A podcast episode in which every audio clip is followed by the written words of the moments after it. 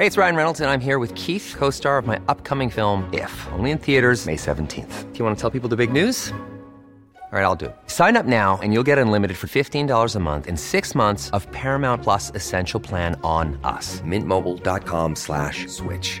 Upfront payment of $45 equivalent to $15 per month. Unlimited over 40 gigabytes per month. Face lower speeds. Videos at 480p. Active Mint customers by 531.24 get six months of Paramount Plus Essential Plan. Auto renews after six months. Offer ends May 31st, 2024. Separate Paramount Plus registration required. Terms and conditions apply if rated PG. Gerardo Rodríguez, me da mucho gusto saludarte. Bienvenido. Muy buenas tardes. Muy buenas tardes, Jesús Martín. Pues como bien dices, ya las principales empresas y instituciones que se dedican a hacer escenarios de riesgos económicos y políticos nos dan un panorama muy complicado para el actual gobierno y de eso escribo en mi columna del día de hoy en el Heraldo.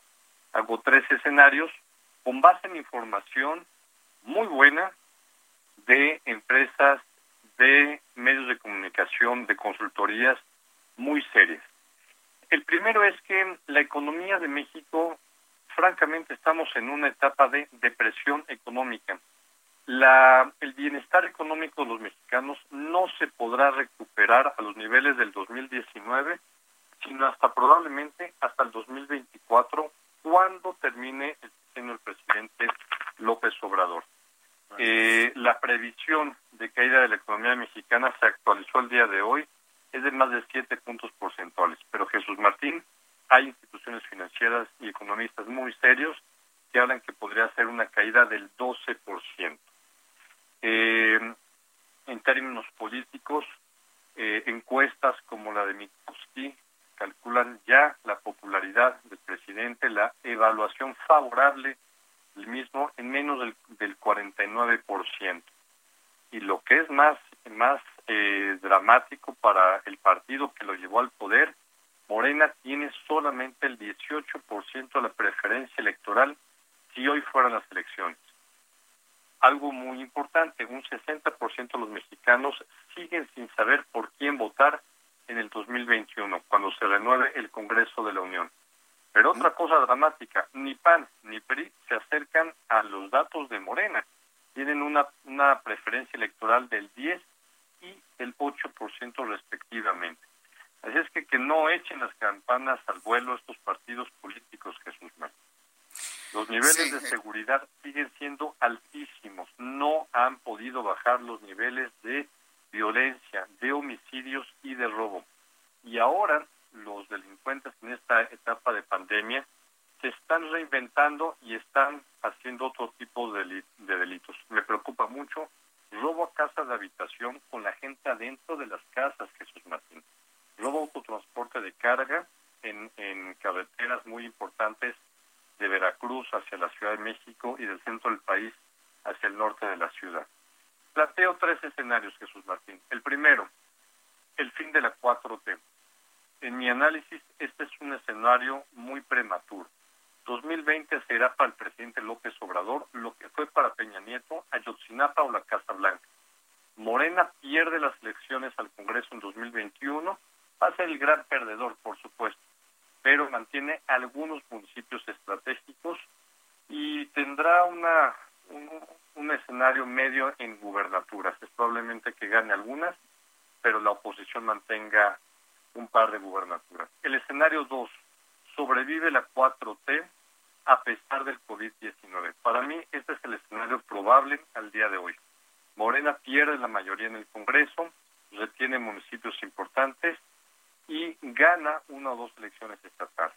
La 4T tiene oxígeno para ganar por un margen muy menor con lo que ganó López Obrador el 2018, el 2024. Tendrán que tener un gran candidato, una gran candidata, pero además tendrán que dar un golpe espectacular en términos de corrupción e impunidad, probablemente algún exfuncionario de administraciones pasadas y terminar al menos dos proyectos de infraestructura. Y el escenario 3, Morena arrasa el 2024 y consolida 4T, es un escenario poco probable. López Obrador logra el segundo milagro económico, es muy, es muy poco probable.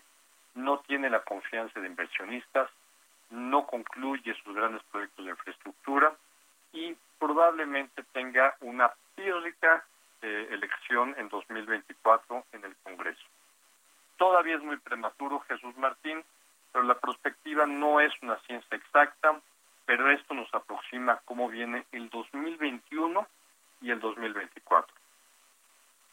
políticamente muy difícil para eh, Morena y para el presidente López Obrador, digo, para su delfín, porque pues él no, no va a aparecer en las boletas definitivamente en 2024.